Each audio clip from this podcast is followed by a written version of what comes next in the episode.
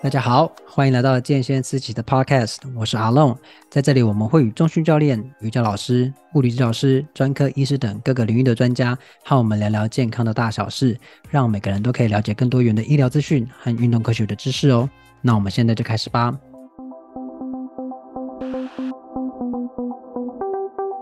好，我们今天邀请到永珍，Hello，永珍，Hello，阿龙，你好，Hello，Hello，今天一开场就让大家知道今天谁来了。不是每次开场都都这样吗？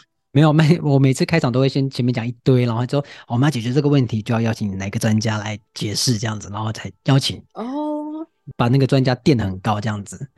哦，是不用，是我对我是不用啦。嗯，没关系，永贞的专业大家都知道的，所以没有问题。那永贞其实啊、呃，你关心很多议题，那特别是啊、呃，孕产妇的相关议题。其实孕妇我们身边都会看到，虽然说我们现在少子化，可能妈妈。这真的变得比较少，但是都还是会看到，在我们生活中都会碰到。那特别像我这个年纪的，其实身边的朋友都，嗯，慢慢有一些人就开始当妈妈了，那就会时常听到他们会面对到那个身体上的不适，嗯、然后随着他们怀孕的周数越来越长啊，状况就越来越多。那甚至有些那些身体上的症状症状会让他们没有办法睡好觉，那甚至嗯，新手爸爸们也没有办法睡好觉，因为自己的老婆也不舒服嘛。对，那最常见的其实听。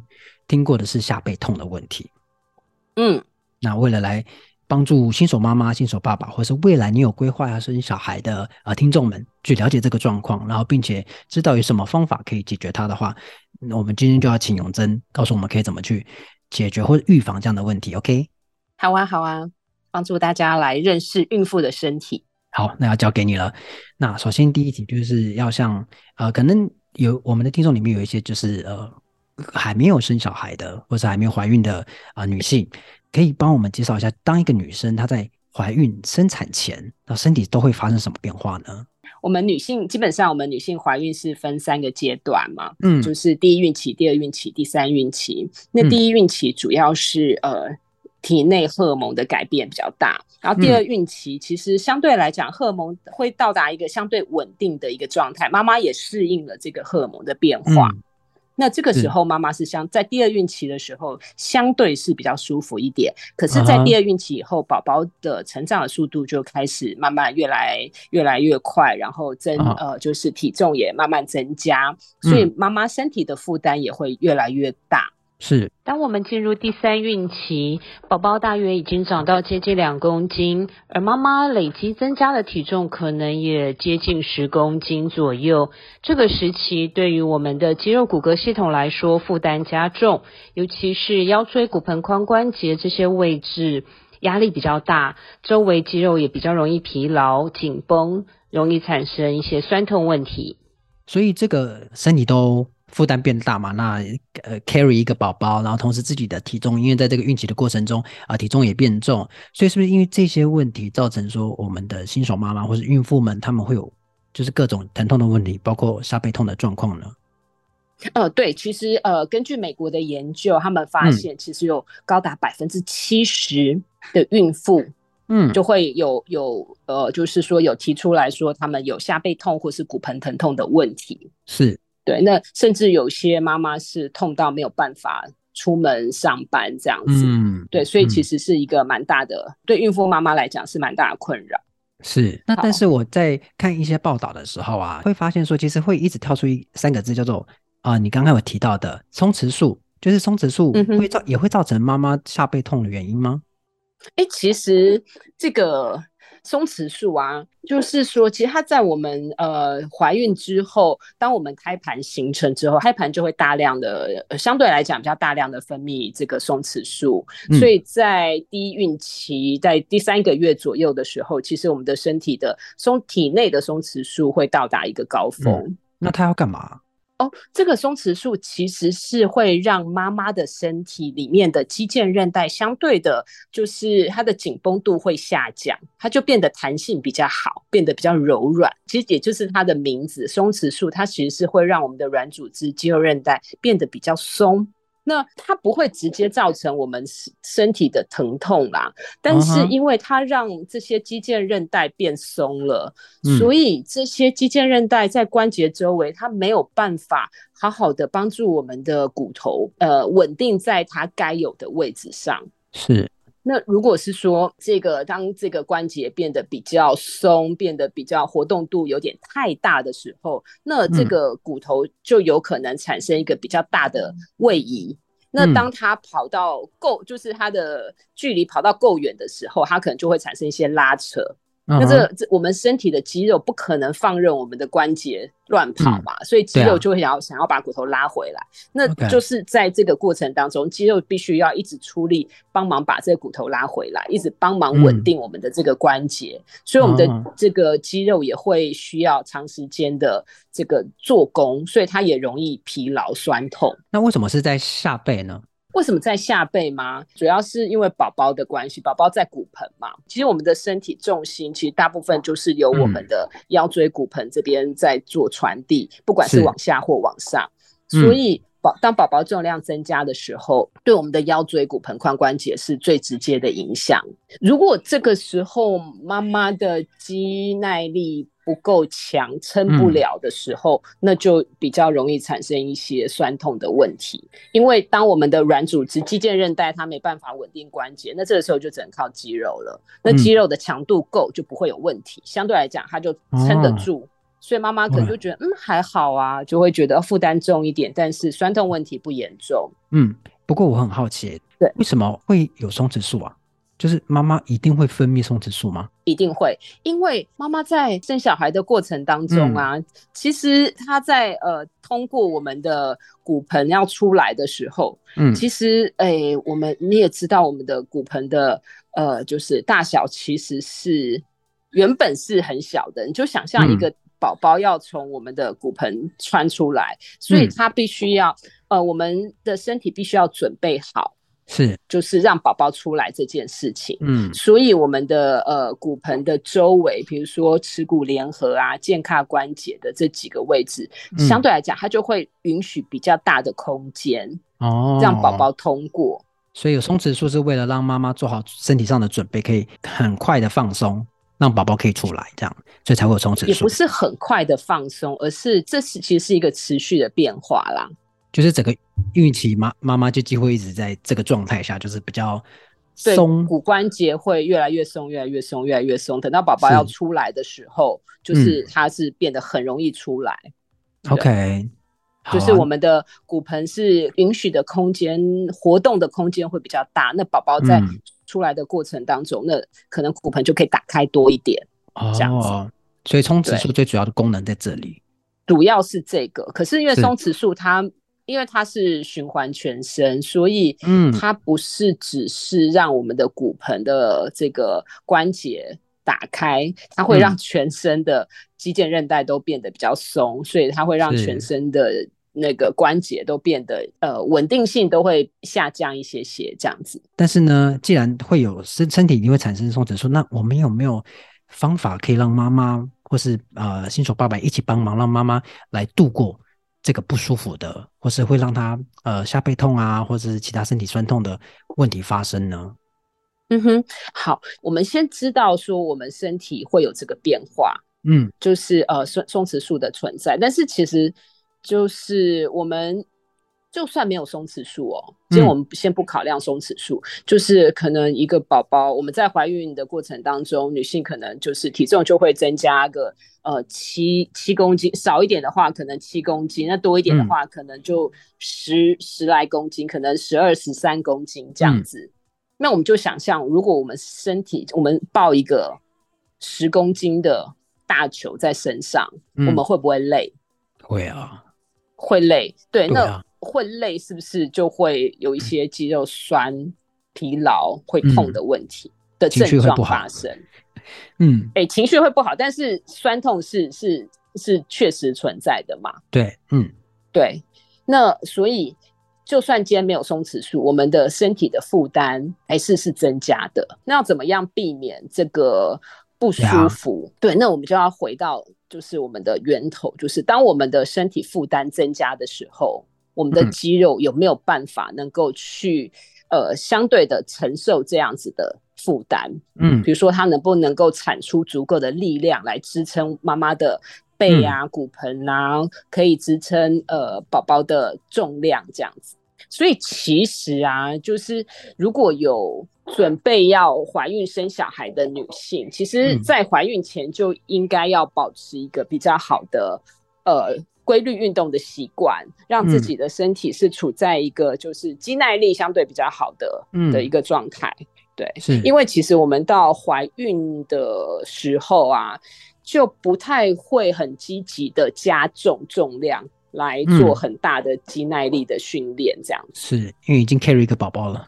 对对对，所以我们的练习顶多维持，就很难说哦，就是增加很多。是对，所以其实还是妈妈本身的身体条件，嗯，我们可以改善的一个，可以先做的准备嘛，对对对对对。那妈妈生完小孩是不是就不会有松弛素的问题了？其实妈妈生完小孩之后，体内的松弛素大概还要嗯六个月的时间才会被身体代谢掉，嗯、所以在这段时间里面，妈妈的呃身体的关节相对还是是比较柔软、比较松的。嗯，那这个时候其实我都会跟妈妈说，其实这个时候是一个呃。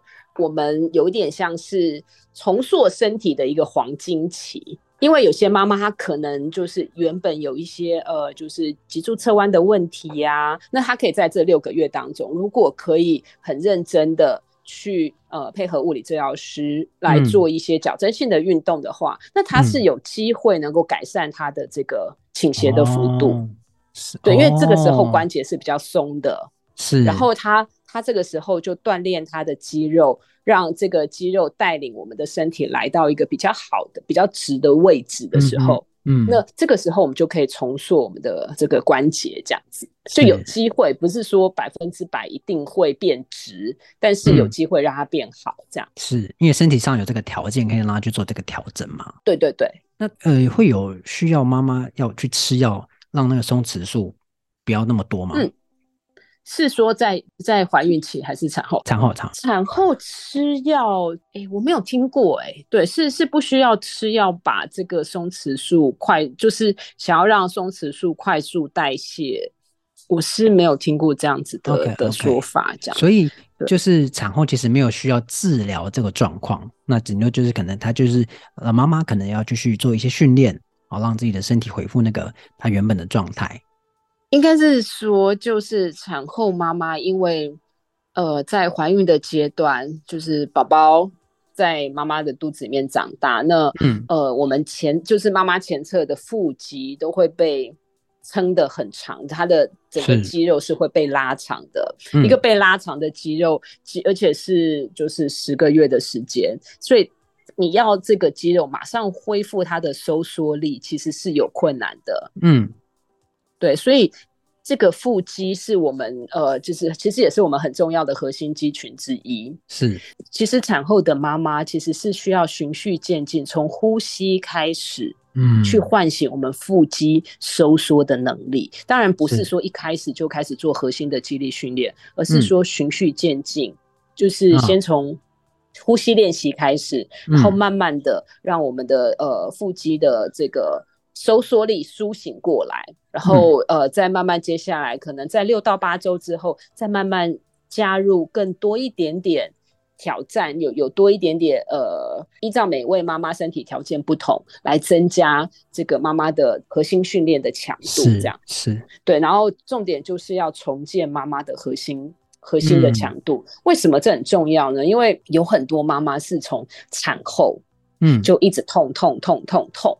嗯，痛很久很久，甚至以年为单位。哎呦，对，那为什么？因为妈妈在产后，她其实其实妈妈在产后，每个妈妈在产后都在做肌力训练。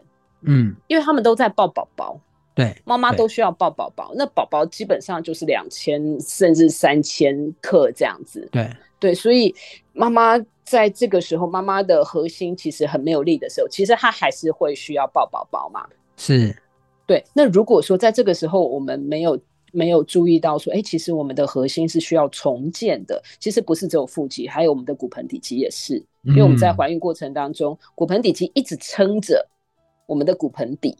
对。然后包括在我们生产过程当中，其实呃，如果是自然产的话，其实它是受到一个比较大的撞击。嗯。对，所以其实我们的腹肌、骨盆底肌都是需要在产后是循序渐进，嗯、是必须要好好的去让它在恢复它原本的、嗯、呃，不管是强度也好、肌耐力也好，或是弹性也好，都很重要。对，那它如果核心够稳定，核心的力量够强的话，就比较不容易有这些、嗯、呃酸痛问题发生。刚刚是讲产后嘛，产后妈妈可能可以做呼吸，然后循序渐进做呃核心的训练，还有呃骨盆底肌的训练。那产前呢，也是做类似的训练吗？呃，产前的话，基本上我们在呃，如果是针对有规律运动的妈妈，嗯，我现在讲是是就是在怀孕前就有规律运动的妈妈，嗯，她在就是怀孕的期间呢、啊。呃，是可以维持她原本的运动.不需要因为怀孕而停下来不做。嗯，嗯，就是她可以继续维持。这是针对在怀孕前就有运动习惯的妈妈。是。那如果是在怀孕前没有运动习惯的妈妈，就不建议在第一孕期，嗯，就不建议在前三个月开始学习新的运动。因为妈妈的身体其实正在经历荷尔蒙的变化，然后妈妈又要去学习一个新的运动来讲，对身体可能造成的压力是比较大一点。是，对，我们也会希望说，就是等到第二孕期，妈妈的身体比较稳定下来，也比较没有受到荷尔蒙这个波动影响这么大的时候，再来开始做一些微量、轻量的一些运动，这样子。嗯。嗯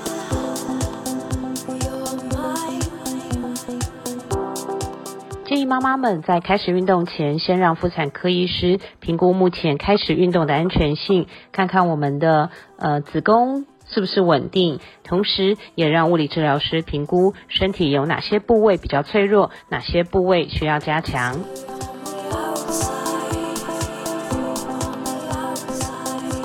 那运动的项目大概就是跟产后是一样的吗？呃，其实这个呃真的是。看每个人身体条件因人而异，嗯、不过建议妈妈们在开始运动前，先让妇产科医师评估目前开始运动的安全性，看看我们的、嗯、呃子宫是不是稳定，同时也让物理治疗师评估身体有哪些部位比较脆弱，嗯、哪些部位需要加强。在怀孕时期跟产后可以可以练习的这个运动，这样子。为什么是瑜伽？瑜伽其实它有。相对比较就是柔和的这个动作，它的对身体的挑战不是那么高，嗯、但是它可以帮助我们的呃身体可以有一些伸展，或者是有一点点的肌力的刺激，嗯，可以让我们的肌力稍微能够活化起来，嗯、不见得增加很多，但是就是能够活化起来。嗯、那还有就是，其实，在瑜伽的练习里面，它有蛮多的，就是呼吸调节的这个练习。嗯。嗯，它不是只有身体上的练习，当然我们在做呼吸练习的时候，其实也是可以帮助我们的身体放松啊，让我们的大脑可以放空啊，嗯、就是可以保持让我们的心情能够稳定下来。这个其实在孕期或是在产后都蛮都蛮适合，就是可以从婴儿式、嗯、（child pose） 或者讲孩童式，嗯，它就是一个很适合孕孕期的妈妈跟产后的妈妈做一些放松的。的动作这样子，嗯、对，放松下背，对不对？其实不是只有下背，它就是整个背部，其实是一个蛮舒服的伸展这样子。哦、因为其实我们在怀孕的时候，我们的后背啊，因为嗯，我们的宝宝的重量都在身体的正面前面，然后肚子呃腹肌又被拉长，所以它没办法很好的收缩用力，维持核心稳定，所以我们的背肌。嗯或是我们的背侧，不管是臀部的肌肉，或是大腿的肌肉，或是背部的肌肉，都不需要比平常更